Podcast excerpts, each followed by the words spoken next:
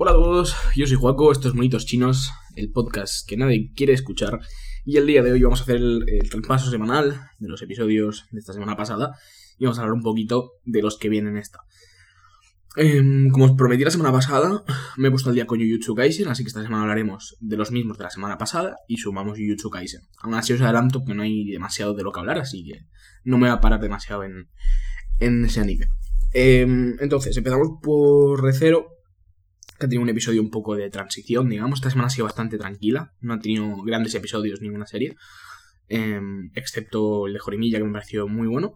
El resto ha sido bastante tranquilito y Tercero no es una excepción. Em, al final, bueno, pues em, simplemente lo que comenté la semana pasada, se centran un poco en, en explicar el origen del santuario. Tenemos una escena al principio en la que Kinda nada más conocer a Roswell le mete un morreo brutal, digno de, de un hentai. Y, y pues nos explican cómo Roswell se enamora de Kinda, cómo crean esa sociedad 400 años atrás. Eh, Roswell Kinda, eh, Beatrice y Ryu Sumeyer. Nos explican un poquito toda esa, esa movida.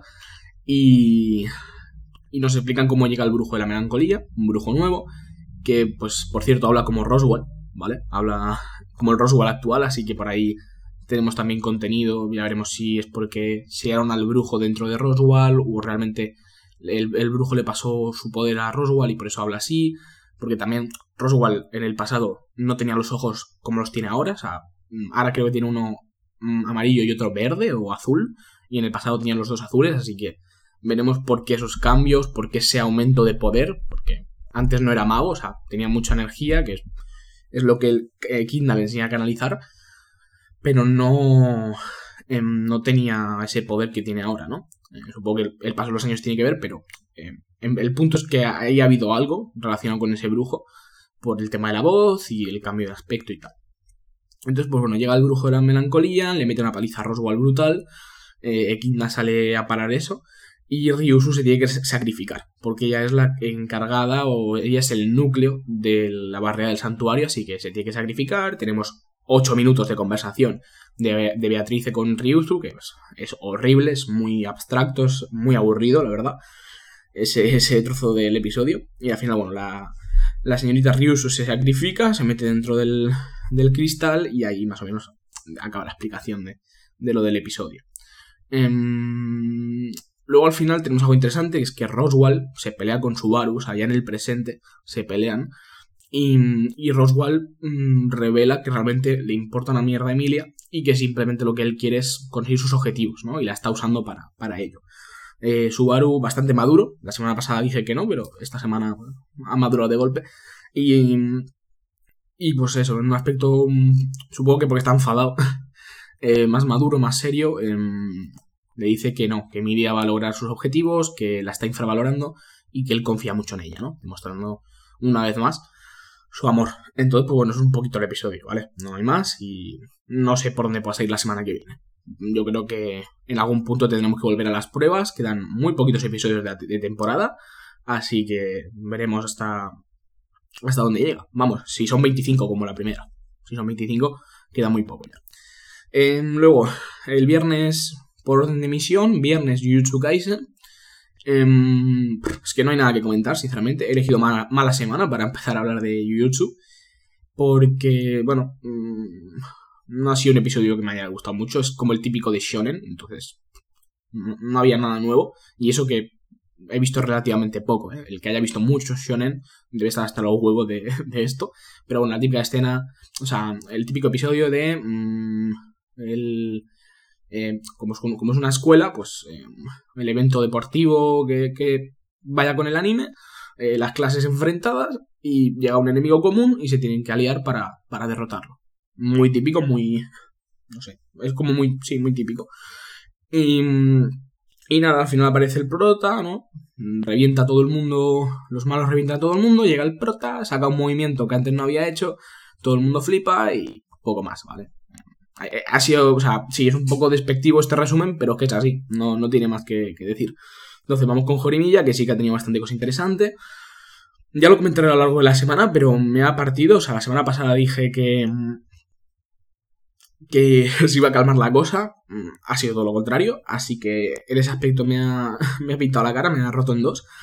Em, pero eh, sí que hacerte una cosa y es que se iban a centrar en desarrollar em, parejas de personajes secundarios, o sea, no parejas, sino relaciones, ¿vale? Ahí no. parejas amorosas, no, relaciones. O sea, de cualquier tipo de relación, amistosa, amorosa, desarrollar eso. Y no iba tan lejos, yo me pensaba que iba a ser la de Miyamura con esta niña, pero em, se ha creado de la nada un cuadrángulo barra, yo que sé lo que es eso ya, eh, de infinitos puntos, em, un triángulo amoroso, digamos, em, pero que en realidad va más, va más, porque no me acuerdo del nombre, lo siento, el chico del pelo morado, vamos a llamarle pelo berenjena, eh, está enamorado de Horizon. Pero él lo que no sabe es que detrás de él le van dos chicas. Es decir, que dos chicas están como que le gusta o están enamoradas de, nuestro amigo Pelo Berenjena. Que son Sakura, la del Consejo Estudiantil. Vaya hostia me he dado, por cierto. Em, Sakura del, Consejo Estudiantil y la amiga de Horisan, la rubia, que tampoco me acuerdo del nombre.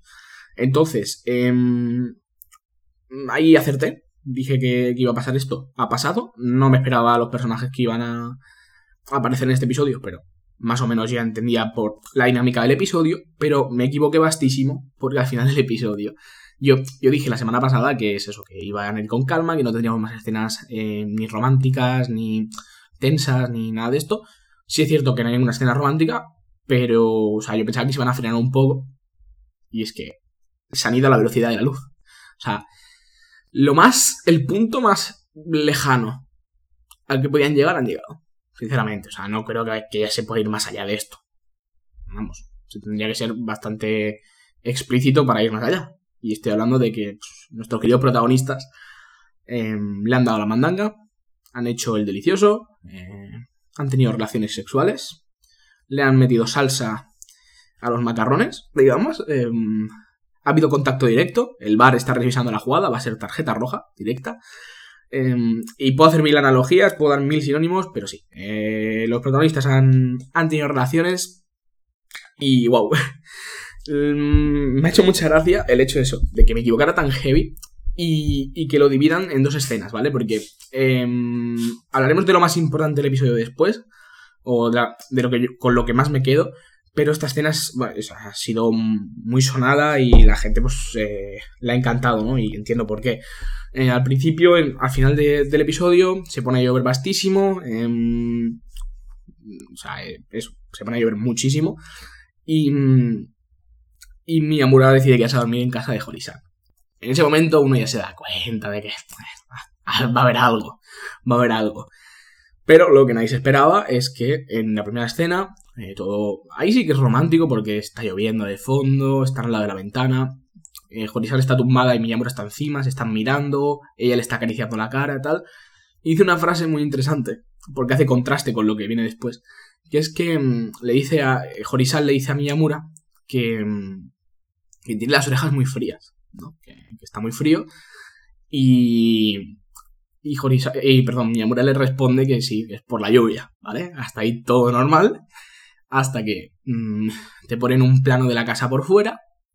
Entra Horizon en modo narradora, ¿no? O sea, ya no es en la escena, sino que es a modo de narración. En pasado, diciendo. Em, en ese momento sentí un. O sea, en ese momento sentía un calor interior.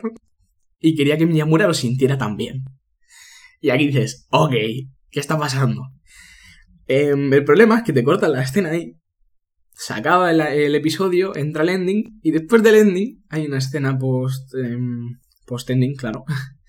en la que em, aparecen Miyamura y Furisan desnudos. O sea, se les ve de clavícula para arriba, pero sabemos que o sea, se, se percibe que no llevan nada, nada puesto.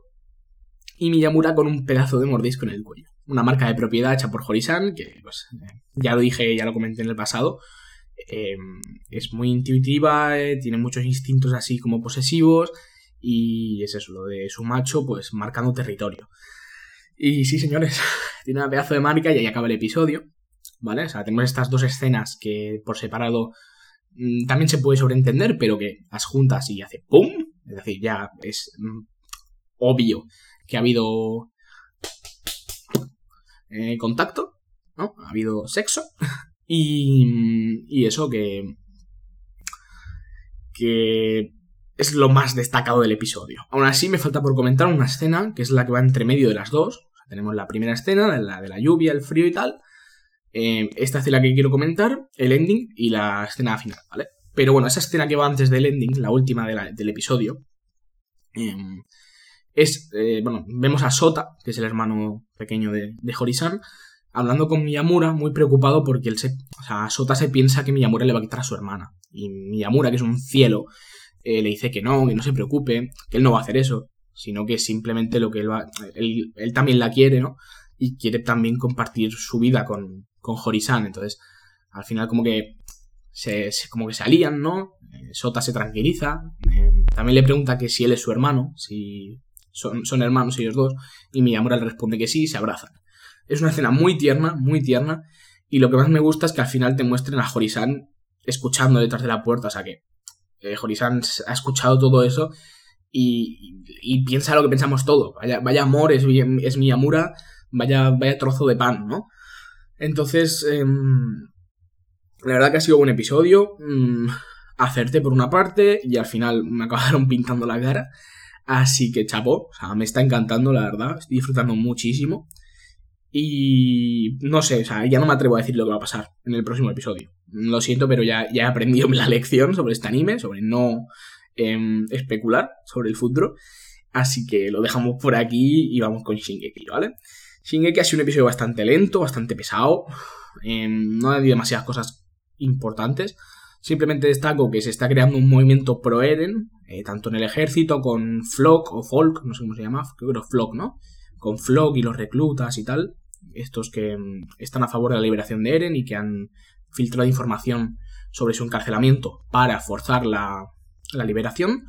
Em, Luego, dentro del ejército también hay más gente, el pueblo también hay una parte, supongo, que está a favor de Eren. Entonces está creando un movimiento pro-Eren em, que ahora mismo significa casi que anti-legión. Mm, porque al final. Em, Eren ahora mismo no es aliado de la legión. Entonces, pues bueno, eso es interesante. Y luego tenemos algo que han abusado muchísimo este episodio, que es de presentarnos relaciones muy enrevesadas. Tenemos la de mi casa con una de estas reclutas, que resulta que la niña es una que cuatro años atrás, con, con la caída de uno de los muros, cuando mi casa era recluta, em, esta niña, la, o la salvó mi casa. Em, me acuerdo que era la entrada al siguiente muro estaba como atascada por un mercader que no dejaba pasar a la gente. Entonces llega a mi casa, mm, va un titán, ¿no? Y detrás va mi casa, mata al titán delante de todo el mundo y la niña como que le agradece y todo eso, ¿vale? Entonces esa niña ahora eh, está como recluta en el ejército y eh, hay un momento en el que se le intenta declarar a mi casa. Al menos es lo que yo entiendo, ¿eh? Debería habérmelo tres, cuatro veces, pero diría que sí, que se declara a mi casa. Y mi casa lo que hace, en plan, o sea, eh, huye, como que huye un poco y a su forma de huir es subirse la bufanda, ¿no? Y ponerse a pensar en Eren, pues, pues bueno. Em, de mi casa quiero comentar, ya lo comentaré más adelante, seguro, en cualquier momento. Pero me hace mucha gracia el hecho de que mi casa sea el personaje más fuerte, más. Em, no sé, ese carácter tan, tan duro, es, una Ackerman, ¿no? Em, y a la vez sea tan dependiente de Eren. O sea, son como dentro de su propia personalidad, polos opuestos. Entonces me, gusta, sinceramente me gusta eso. Em, y luego para acabar tenemos lo de Gaby Falco, esa relación explosiva que está creando, que están creando esos dos con, con los Blues, con los padres de Shasha y con la niña a la que Shasha salvó. Por eso digo que se han tratado de, presentarnos relaciones complicadas. Em, veremos cómo sale eso, porque, em, joder, es que es muy rebuscado, ¿eh? Es muy rebuscado, es bastante cínico.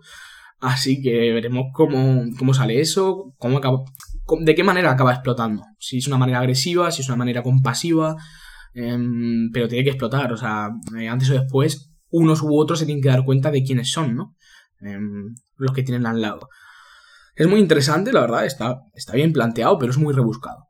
Es muy rebuscado y encima, si, si me metes este tipo de relaciones a lo largo del anime, y te voy a decir, coño, qué locura, ¿no? Qué, buen anime. Eh, no, me quejo, ¿eh? Pero, em, o sea, te voy a decir, hostia, qué, qué, pasada, qué bien guionizado. Pero si te las meten las dos en el mismo episodio del, del anime, es como que se han querido, o sea, tenían que hacer esto y la han metido todo como en una bolsa ahí todo apretujado y te la han tirado. ¿vale? Entonces, sí, para que me enteréis es algo así, ¿no? Como que no está como bien, ¿sabes? Dobladito, así, planchado y bien puesto. Está amontonado ahí y ya está. No sé, em, aún así me parece una locura, están súper bien hiladas ambas, ambas historias, ambas conexiones. Y esto es lo que tiene Shingeki, lo que hace que a nivel narrativo sea un, un gigante, ¿no? del anime. Entonces, pues bueno, yo creo que ya no hay más. No quería enrollarme demasiado, lo he hecho en, buen tiempo. Simplemente si habéis llegado hasta aquí, em, deciros que a lo largo de la semana hablaremos de un anime en emisión que ya estoy al día, que, que está, está petándola bastante. Y quiero hablar primero en, un episodio aparte y después ya cada semana comentar cuatro cositas sobre, sobre ese anime. Ya, ya lo veréis porque es un anime bastante especial, es bastante diferente. Y luego, pues bueno, eh, a través de Instagram me podéis hacer llegar animes que sigáis que quieran emisión, que hable en esta sección o que hable en, un, en un episodio de podcast aparte. Lo que queráis, también me podéis hacer llegar feedback, em, recomendaciones, críticas, todo eso. Tenéis también el grupo de WhatsApp en, en la descripción de mi Instagram, así que a través de ahí os podéis eh, mover por todos lados. Pronto habrán novedades importantes, así que no, no estéis demasiado perdidos. Estad atentos a las historias y a las publicaciones que vaya subiendo, porque va a haber novedades con la cuenta. Así que, pues eso, yo creo que lo voy dejando por aquí. Muchas gracias por haberme escuchado eh, un día más. Y pues eso, nos vemos a lo largo de la semana. Adiós.